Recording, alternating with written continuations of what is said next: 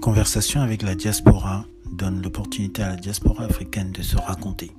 Les voix que vous entendez sont celles de ceux qui ont posé leurs valises à des milliers de kilomètres de leur terre natale. Et certains de ces voyageurs regrettent parfois ce sacrifice. Mais d'autres considèrent leur exil comme une délivrance. Par le récit sincère de leur parcours, ils partagent avec vous leurs rêves, leurs idéaux et même leurs angoisses. Ils se livrent sans filtre pour que leurs témoignages les survivent et inspirent ceux qui, comme vous, prennent le temps de les écouter. Bonjour, je suis Stéphane Ekobo et je vous souhaite la bienvenue sur le podcast de Conversation avec la diaspora. Jean-Charles Wagnin, notre invité originaire de Côte d'Ivoire. Et c'est avec un plaisir immense que nous le recevons sur cette antenne car Jean-Charles fait partie de la grande famille de celles et ceux qui font le plus beau métier du monde. Comme son prénom ne l'indique pas, Jean-Charles est un mahuticien ou encore un homme sage-femme. Oui, Jean-Charles aide les femmes à donner la vie. Il a rendu de nombreuses familles heureuses car les enfants sont ce que nous avons de plus précieux.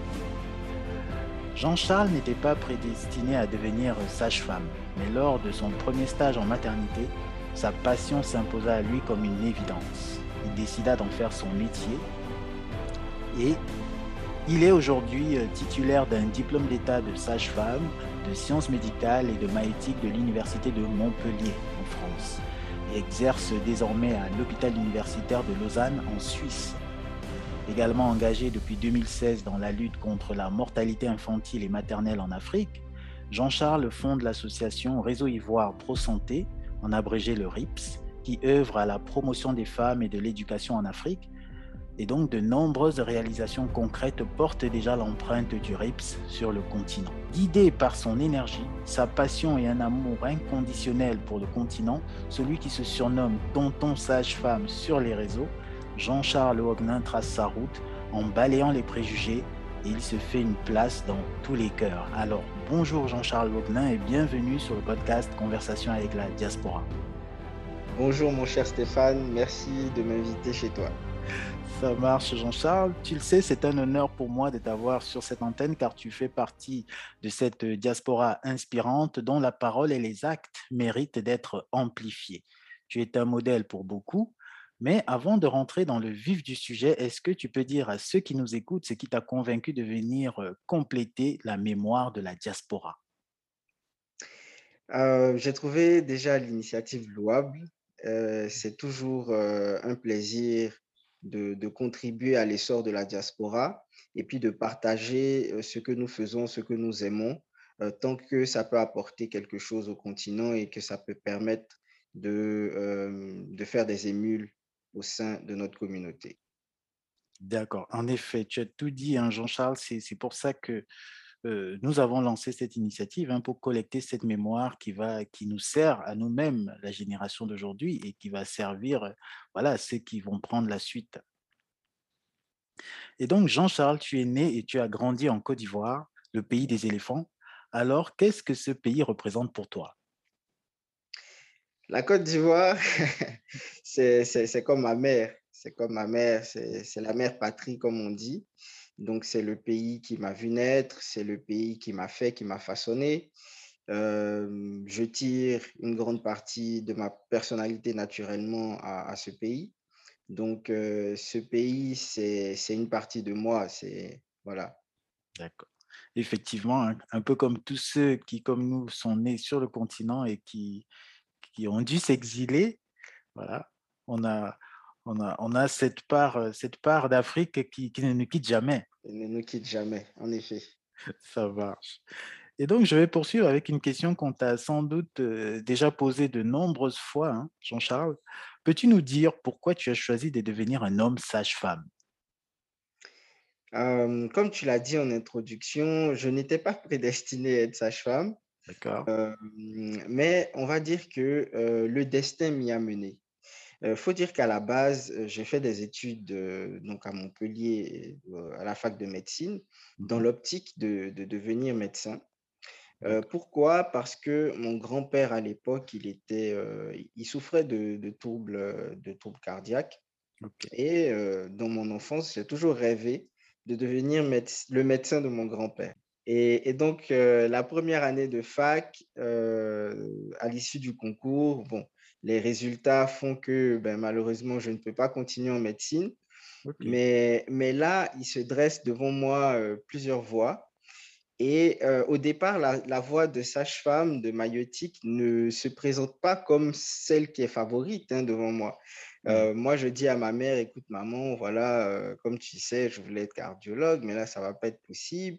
Mais du coup, je souhaite tout arrêter et puis devenir infirmier anesthésiste.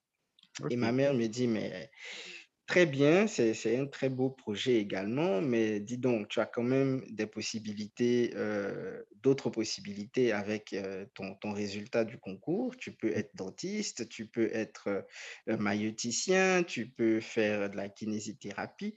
Donc, pourquoi est-ce que tu ne, tu n'essaies pas une de ces voies? Et puis, avant de solder, disons, cet échec. Mmh Et je dis, bon, Écoute, maman, euh, comme tu me conseilles quelque chose, bon, moi, l'odonto, ça ne me botte pas du tout. Euh, je vais essayer sage-femme et puis on verra ce que ça donne. Ça marche.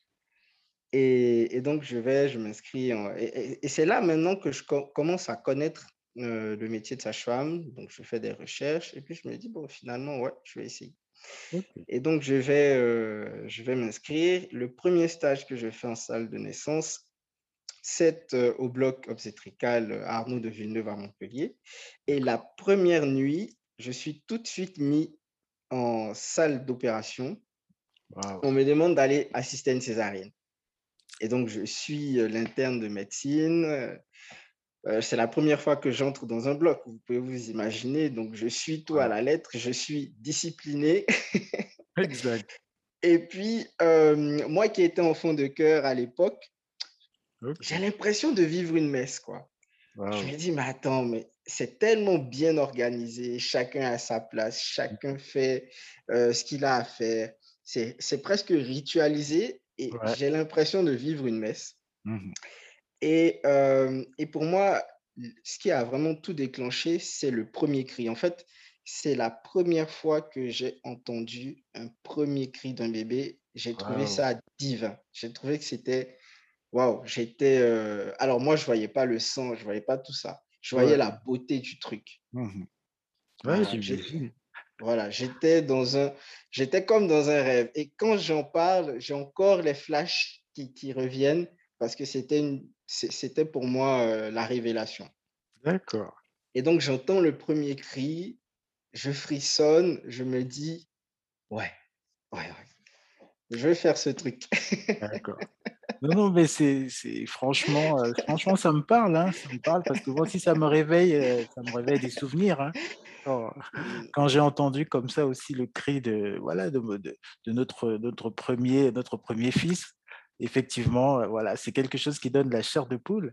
Et donc, et donc c'est, comme ça que tu as, tu as trouvé ta voix. Hein. Il y a eu des, ces, petites suggestions de ta maman. Et puis finalement, quand tu, tu mets les pieds dedans, tu te rends compte que oui, c'est, tu es à ta place. Exact, exact. Ça marche, fabuleux. Et donc, Jean-Charles, est-ce que le fait d'être un homme hein, dans un milieu où les femmes sont de loin majoritaires te procure des avantages particuliers? Euh, non, enfin, je ne dirais pas des avantages particuliers. Euh, ça, dépend de, de, l'environnement. Quelquefois, ça peut même être délétère parce que euh, ça peut être perçu comme une intrusion dans un monde qui ne nous est pas destiné. Mais globalement, je vais dire que ça n'a pas vraiment contribué dans un sens ou dans l'autre à, à, l'éclosion de, de, ni de ma vocation, ni à, à ce que je suis aujourd'hui. D'accord. Je pense que c'est le travail qui m'a permis de, de, de, de, gravir certains échelons et puis mmh. euh, d'être là où je suis. Parce que c'est un métier qui reste difficile. Euh, et puis, c'est un métier qui demande énormément de rigueur et de discipline. Et donc, euh, sans ça, on ne peut pas réussir. D'accord, ça marche. Ça marche. Mais est-ce que tu n'as pas souvent des remarques, même de tes collègues femmes, hein, qui, qui, qui elles-mêmes s'étonnent du fait que tu, tu, sois, tu sois au milieu auprès d'elles? Oui, disons, les sages-femmes de l'ancienne génération D'accord. sont quelquefois un peu étonnées. Et puis, il faut dire aussi que je, je cumule certains aspects, on va dire, insolites. Hein, le fait d'être un homme dans un milieu de femmes, le fait mmh. d'être un homme noir aussi. dans un milieu de femmes blanches, euh, disons que c'est euh, assez particulier aussi. Ok, ça marche. Effectivement, hein, effectivement. Je, je, ne dis pas, je ne dis pas noir seulement par rapport à la couleur de peau, hein, mais aussi par rapport au background culturel. Il faut le dire, même si je suis arrivé en France à l'âge de 16 ans, j'ai mmh quand même un background culturel euh, africain. Oui, C'est ton identité, voilà, c'est mon identité. Tu es. Ça marche. Mmh. Effectivement, hein, on met, mais on voit avec l'aisance avec laquelle finalement, toi, tu, tu, as, tu, tu as décidé de prendre ta voix hein, sans, sans, te de poser la question, mais est-ce que est-ce qu'il y a déjà des gens qui ont fait ça avant moi? Voilà, tu es juste allé parce qu'il y a eu cette, cette connexion qui s'est faite. Mmh Tout à fait. Voilà. Et donc, Jean-Charles, tu as fait tes études en France, mais tu travailles aujourd'hui en Suisse. Comment cela se fait-il? Alors, on va dire, c'est un concours du destin. D'accord. Parce que là encore, pareil, hein, rien ne me destinait à, vivre en Suisse aujourd'hui. Mais il faut dire que mon épouse est suissesse, donc je l'ai ah. rencontrée à Montpellier. D'accord. Et, finalement, ben, on a atterri dans le pays de ma femme. Ça marche, ça marche. En tout cas, c'est pas très loin de la France. Hein. Oui, c'est pas très loin. Donc, euh, on a l'occasion de, de venir euh, souvent de l'autre côté. Ça marche. Ok. Alors, euh, dis-moi, Jean-Charles, est-ce que tu es déjà tombé sur une femme qui ne souhaite pas que tu interviennes lors de son accouchement? Oui, c'est déjà arrivé. c'est très rare, il hein, faut le dire. C'est quand même rare. Et alors, il y a, il y a eu beaucoup plus de cas où la femme partait avec des appréhensions et puis finalement, ça s'est bien passé que, que l'inverse. les refus catégoriques, il y en a un là qui me vient à l'esprit mmh et ça a été quand même assez, assez épique hein, pour cette femme qui est arrivée, je ne citerai pas l'hôpital pour ne pas créer de, de, de problème, mais donc elle est arrivée en travail Mmh. Et moi, j'étais le seul de garde en salle de naissance. Oh là Donc, il s'est posé la question de, de, de, l'examen. Et puis, la femme dit comme ça qu'elle souhaiterait avoir une femme. Bon, là, c'est compliqué parce que je suis seul de garde. ma collègue est occupée. Donc, il faut appeler le gynécologue parce que le problème, c'est que le gynécologue, c'est aussi un monsieur. Donc, euh, alors moi, je, tourne sur moi-même, je réfléchis, je fais fonctionner mon cerveau, et puis je prends le dossier de la dame, je regarde, et puis mais je vois qu'elle était suivie toute sa grossesse par un gynécologue. voilà. Alors je, alors je me dis, bon, c'est un peu bizarre cette histoire quand même. Euh, euh, donc, je, finis par appeler son gynécologue. D'accord. Qui arrive et qui dit, mais écoutez, madame, je vous ai suivi pendant la grossesse. Euh, je suis un homme, c'est un mmh. homme sage-femme. Non, mais c'est pas pareil, c'est l'accouchement. Et puis le mari qui entre en scène, alors c'est comme ça, on s'en va. Oh on a tout fait pour essayer de les dissuader, mais bon, elle est quand même partie. Hein, elle est partie alors que le travail avait commencé. Oui, ouais, en plein travail avec son mari. Il ne voulait rien entendre. Et puis, euh, d'autre part, j'ai aussi une histoire qui me revient. Quand j'étais étudiant sage-femme, D'accord donc, il y avait une dame, je vais vous donner son origine, hein, juste pour avoir un peu le tableau. Mmh une dame qui, qui était d'origine tunisienne.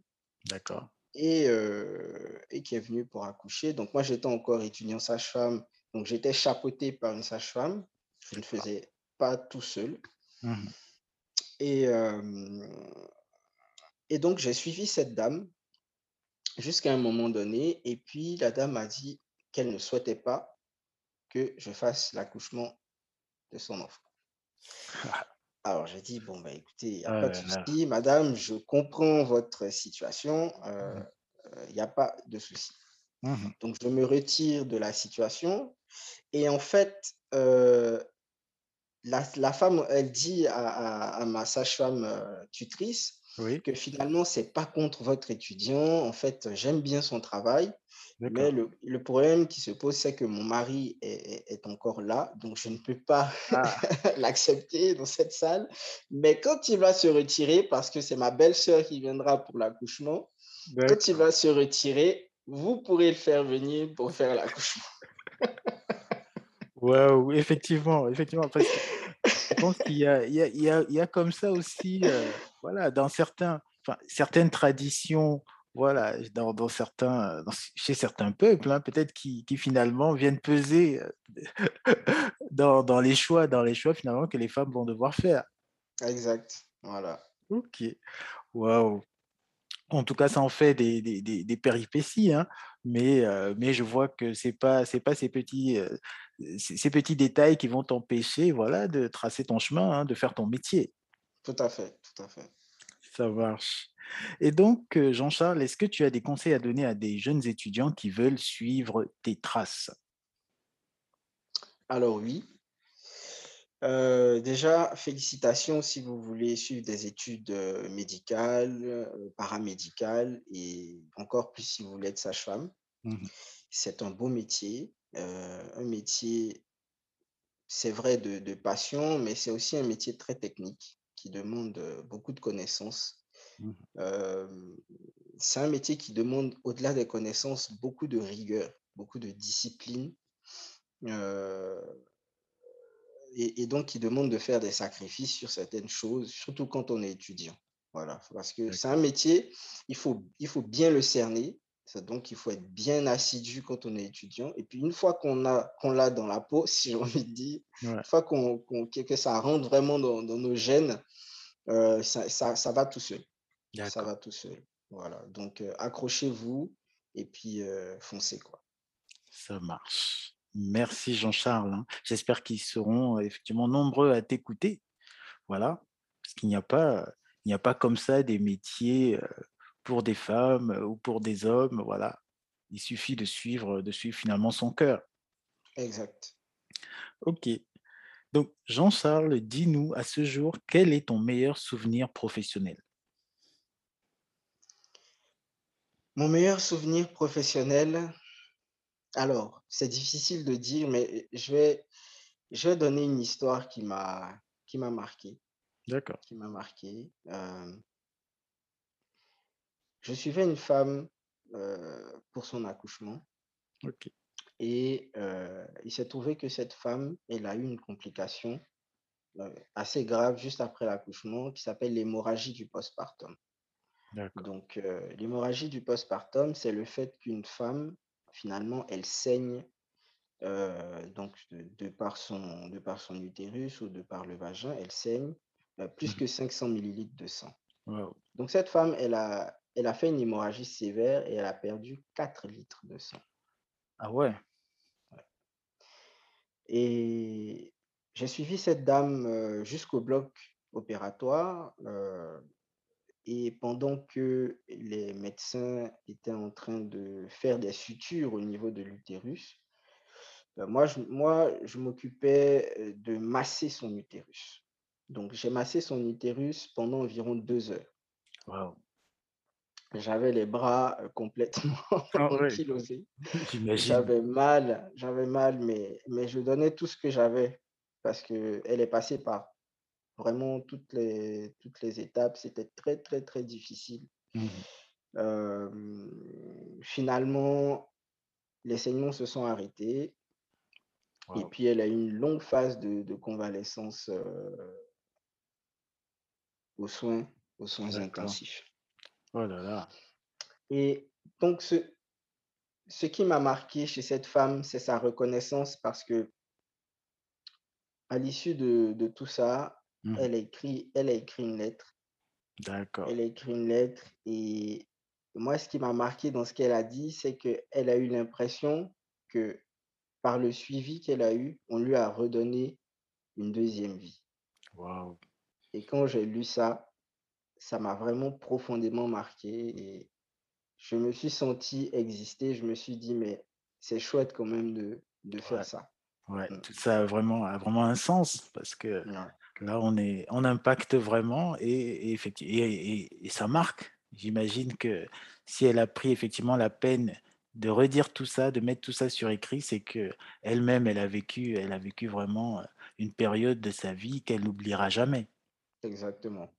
Et j'ai encore sa lettre dans, dans, un, dans une petite boîte que j'ai dans mon placard et de temps en temps, je, la ressors et je la Exact, exact. Non, non, et c'est pour ça aussi, j'imagine, même au-delà au-delà de, de, ton métier, dans tous les métiers, effectivement, on recherche ces preuves-là qui, qui, nous donnent, qui nous montrent qu'on a choisi de, de faire des choses qui ont du sens.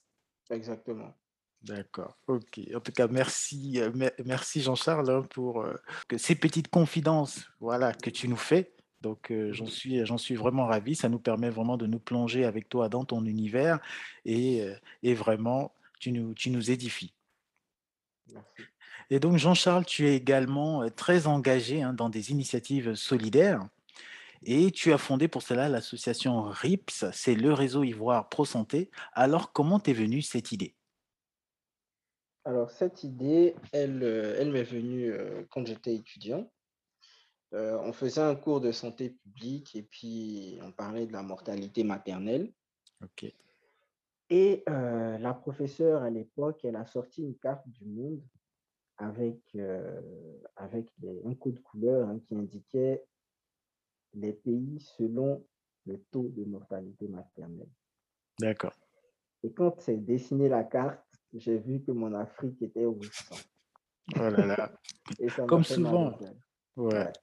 Ça m'a fait mal au cœur parce que j'imaginais pas que ça, ça, pouvait être aussi grave et qu'il pouvait avoir des écarts comme ça aussi, aussi graves. Et je me suis dit, alors peut-être que je ne vais pas changer cette carte, mais je vais faire, euh, je vais faire mon possible et je mmh. vais apporter ma contribution.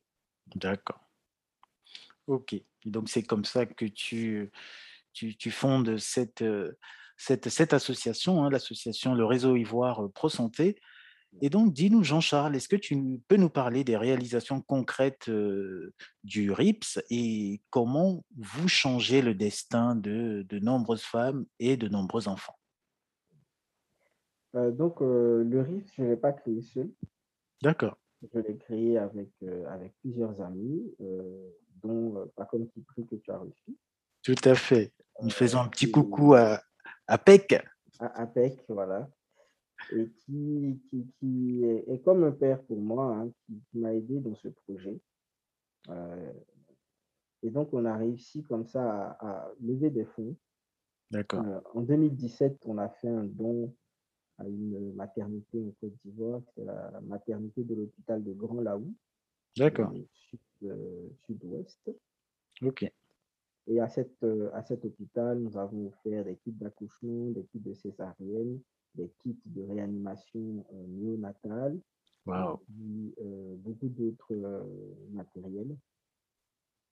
nous avons également créé un centre d'alphabétisation pour les femmes. Parce que finalement, la santé et l'éducation sont liées. Vous savez, en Afrique, euh, le fait que la femme soit éduquée ou non a mhm. un impact euh, sur euh, son espérance de vie et notamment sur la mortalité maternelle en couche. D'accord. Également chez l'enfant, les enfants de mères éduquées décèdent moins que les enfants de, de, mères non éduquées finalement. D'accord. Donc ils ont, ils ont une meilleure, euh, je ne sais pas si on appelle ça l'espérance de vie.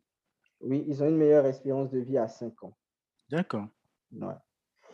Et donc, euh, donc, nous avons ouvert un centre d'alphabétisation qui s'appelle le centre Sophia. D'accord.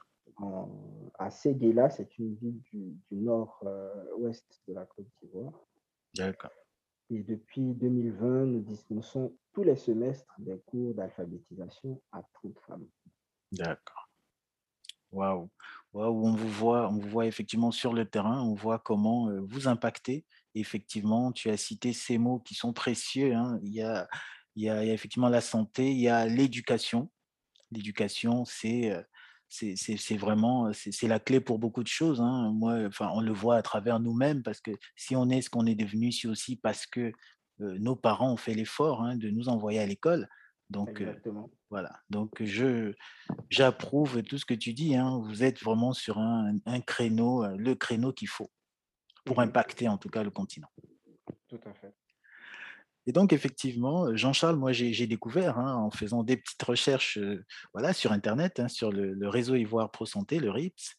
Et donc, j'ai découvert que depuis 2020, le RIPS administre le centre d'alphabétisation dont tu as déjà parlé, hein, le centre Sophia, qui accueille 30 femmes par semestre et emploie 3 personnes.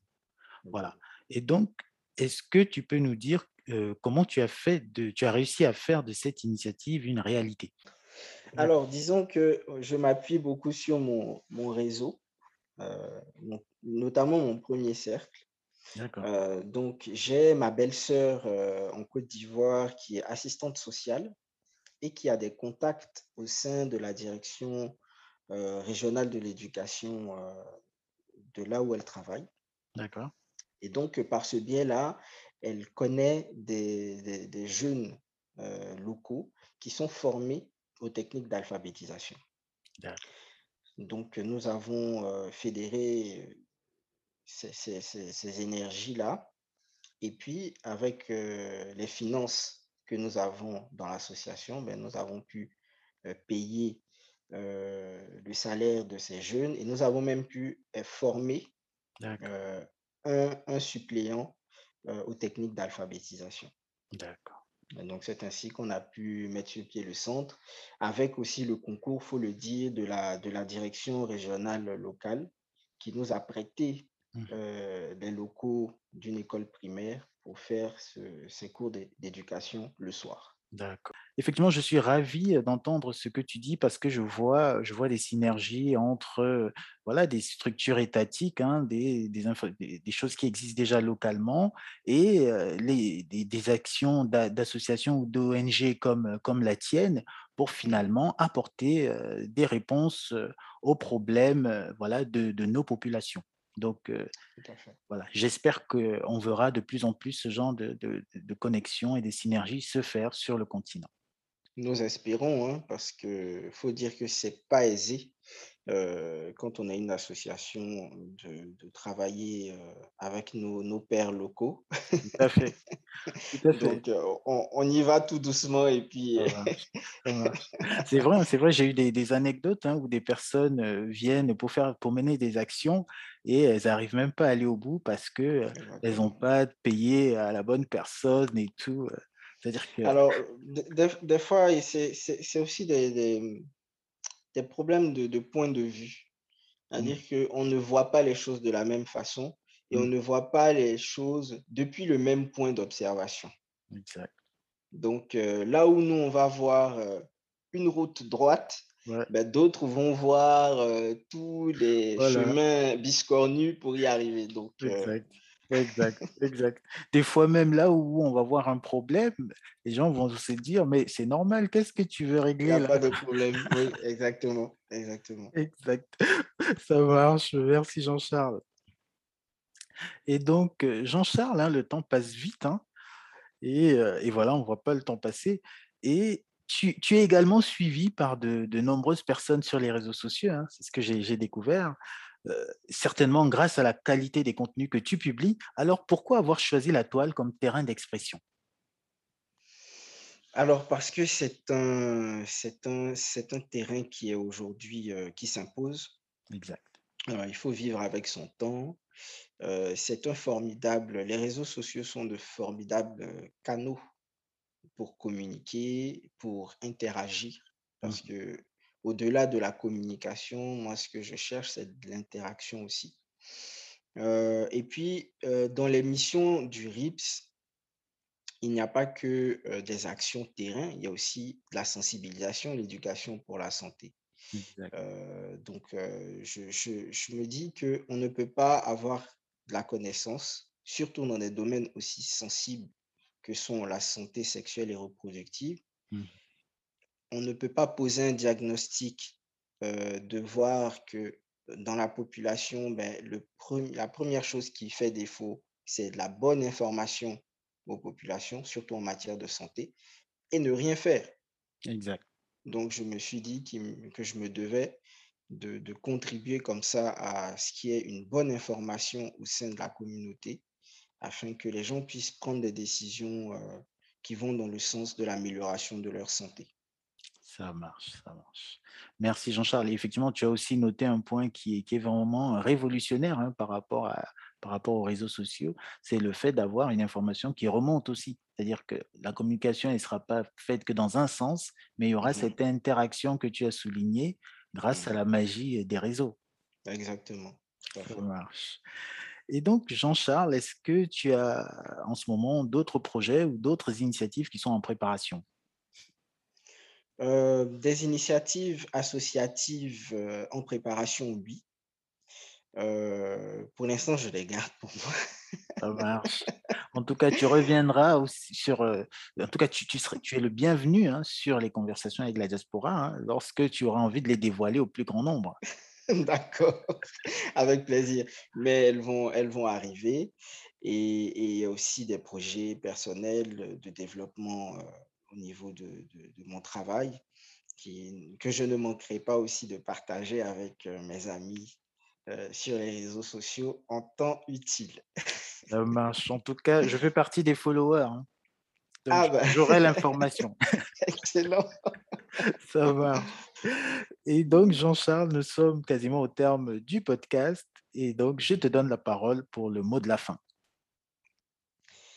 Euh, merci, mon cher Stéphane, euh, de cette invitation. Euh, je suis honoré de pouvoir partager mon expérience et ma passion avec, avec la communauté et puis avec tous les auditeurs des conversations avec la diaspora. je souhaite longue vie et franc succès à cette initiative que je loue. Mmh. Et j'espère qu'on se reverra très bientôt pour parler d'autres choses. Merci Jean-Charles. Hein. Et puis, si, si, le podcast continue d'exister, c'est aussi grâce à des partages comme celui que tu, tu, es en train de nous faire. Et donc, il n'y a pas de raison hein, que, que, le podcast ne perdure pas.